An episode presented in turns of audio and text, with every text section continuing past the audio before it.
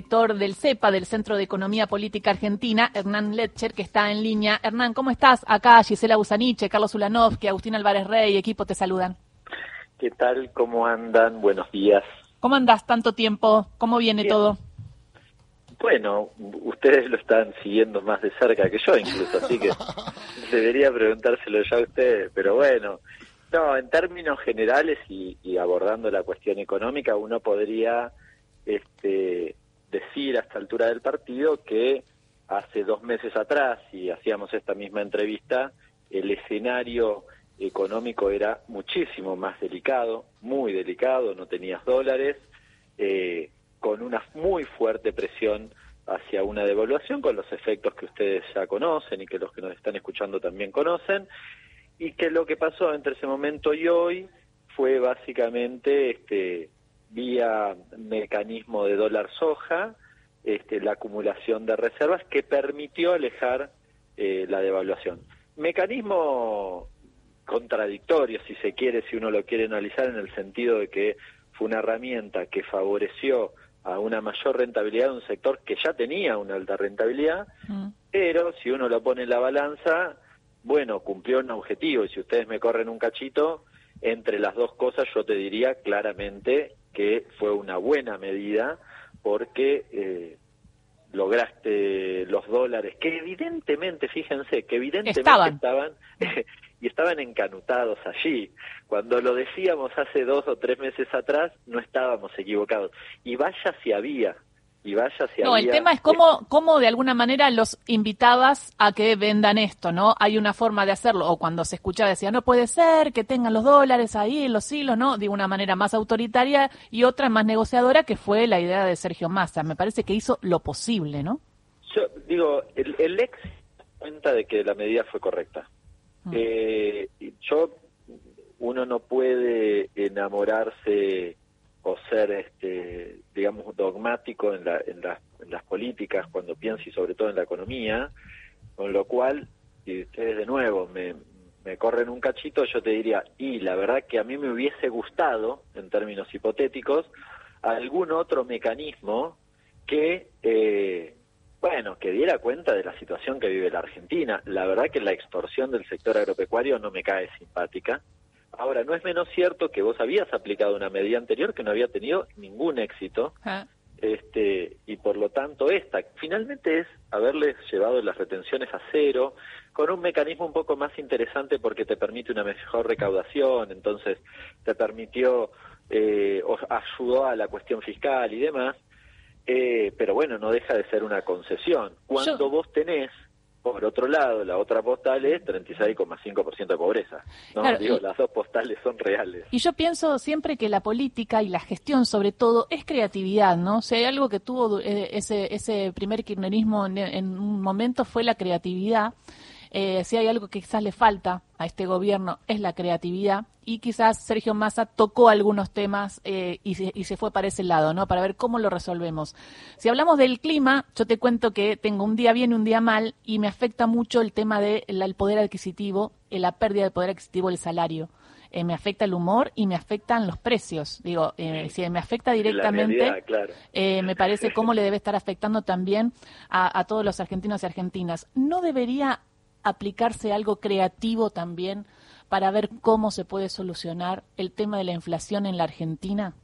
Sí, yo ahí este, diría que, creativo o quizás este, cosas no tan creativas pero que, que tengan resultados concretos.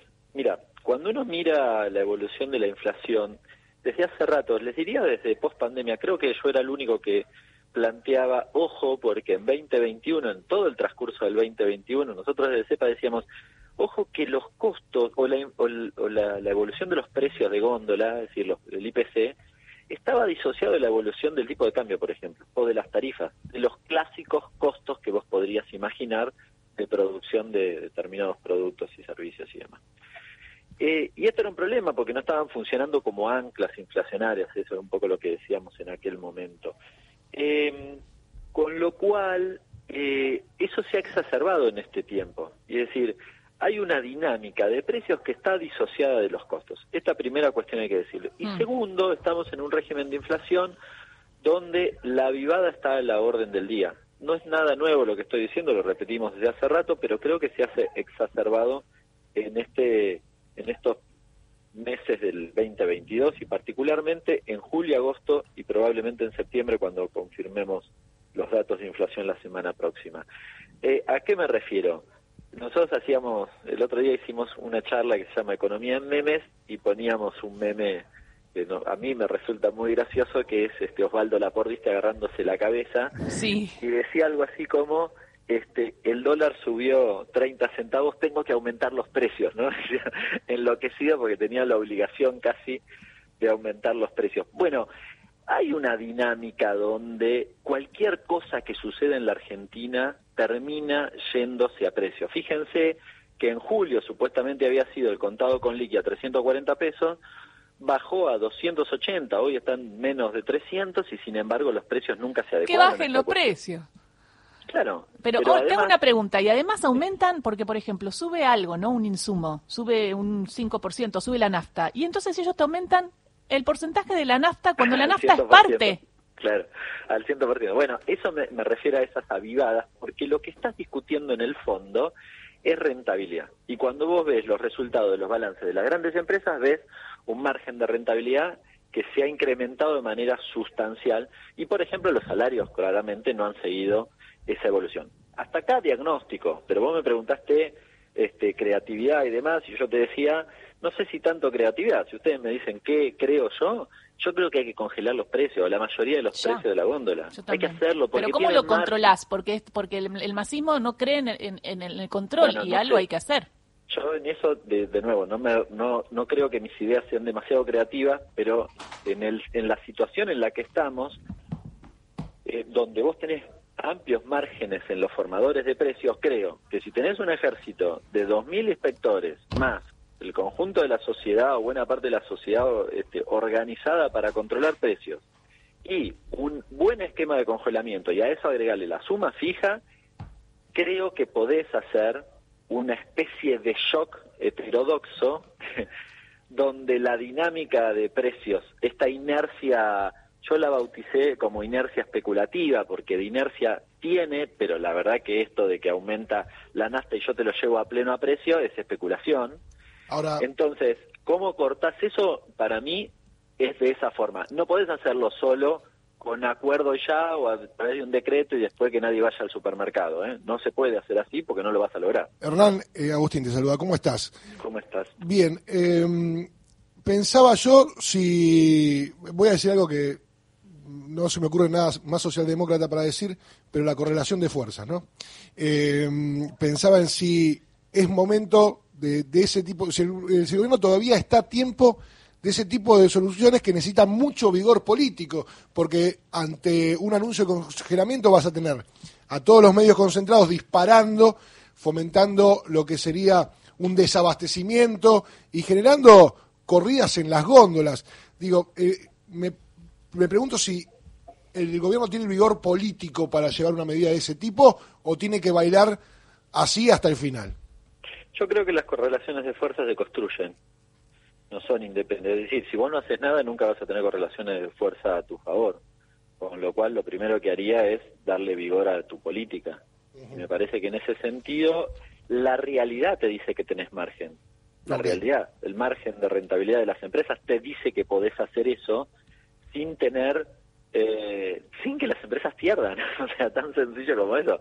No se van a ir al tacho. Yo entiendo que va a haber un, un escenario de mucha resistencia. Por cierto, escenario que lo tenés de todas formas, pase lo que Claro, pase. bueno, eso Esto es lo que digo. Claro. ¿Qué tenés para perder, dicho de otra manera? ¿Qué Sí, tenés para sí. perder si ya te lo están haciendo? Jugado por jugado, dale con todo. Eh, eh, Bajaron los precios internacionales, bajó el contado con liqui. ¿Por qué me remarcas al 7%? No ¿Por hay ninguna qué? explicación, ninguna. Con lo cual, la única que yo le encuentro, que si querés hasta es más sociológica, es porque puedo, dirían los pibes. Claro. Claro, y ellos le dicen dice la nada. inercia, porque no sé qué va a pasar el mes que viene. Carlos, sí, Hernán, buen día. Eh, te quería preguntar si esa medida que vos sugerís y que yo realmente aprobaría de inmediato, el congelamiento, tiene antecedentes, tuvo algún antecedente en la Argentina. Mira, en el 2020 se aplicó durante la pandemia este, con, un, con una cantidad significativa de productos y no anduvo tan mal. Y no anduvo tan mal. ¿Y se lo llamó se lo llamó congelamiento? Sí, claro. Congelamiento fue con Paula Español como secretaria de Comercio. Ajá. Tuvo en aquel momento uno quizás era más crítico, ahora pasado el tiempo decís, che, pero no estuvo tan mal el, el esquema finalmente, en un escenario muy particular que era el de la pandemia, ¿no? eh, yo creo que además va acompañado de otras medidas que vos tenés que trabajar, me parece que los distintos estamentos del gobierno eh, tienen que orientarse a abordar esta problemática, eh, y tiene que ser una política de Estado no desde la Secretaría de Comercio, desde el gobierno en general. Entiendo que hay discusiones al respecto.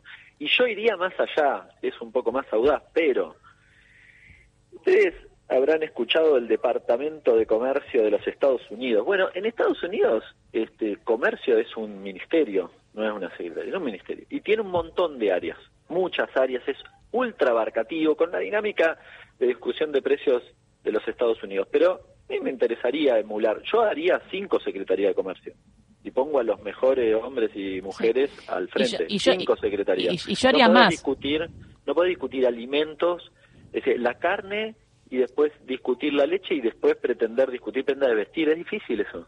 Hernán. diría cinco discusiones distintas. ¿Tenés cinco nombres así ahora en la cabeza?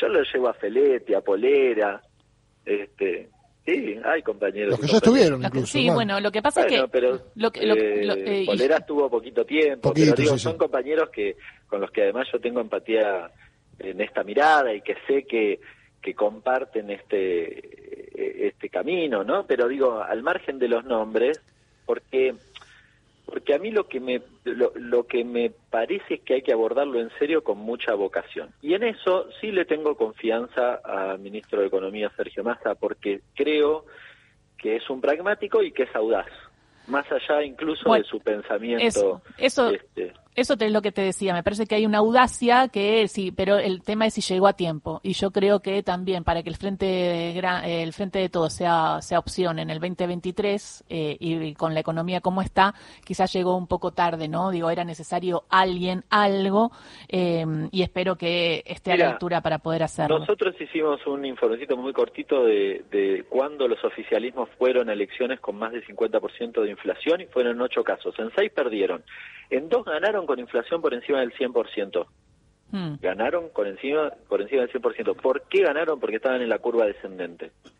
Si se cumpliese lo que está previsto en el presupuesto de bajar la inflación del 95 al 60%, yo te digo en términos electorales que tendrías mucho éxito. El problema es que no puedes usar las anclas históricas como el dólar o las tarifas porque el fondo no te deja, aunque por cierto no te estaban funcionando, con lo cual tampoco sé si ese era el camino principal. Conclusión, y hay que patear el tablero. Yo lo planteo con una pateada de tablero medio clásica, si querés, este, pero creo que, que si tenés vocación, voluntad y se organiza, eh, en este caso el Frente de Todos, para abordar ese problema, creo que, que puede encontrarse un camino. Muchísimas gracias. Siempre claro, Hernán, un placer hablar con vos. Abrazo grande. Abrazo. Hernán Lecher, director del CEPA, Centro de Economía Política Argentina, eh, de alguna manera haciendo un diagnóstico y también incluso filosofando de qué se podría hacer para mejorar esta situación y el desafío que tiene el ministro de Economía, Sergio Massa. 11 de la mañana, llega el informativo de Radio Nacional.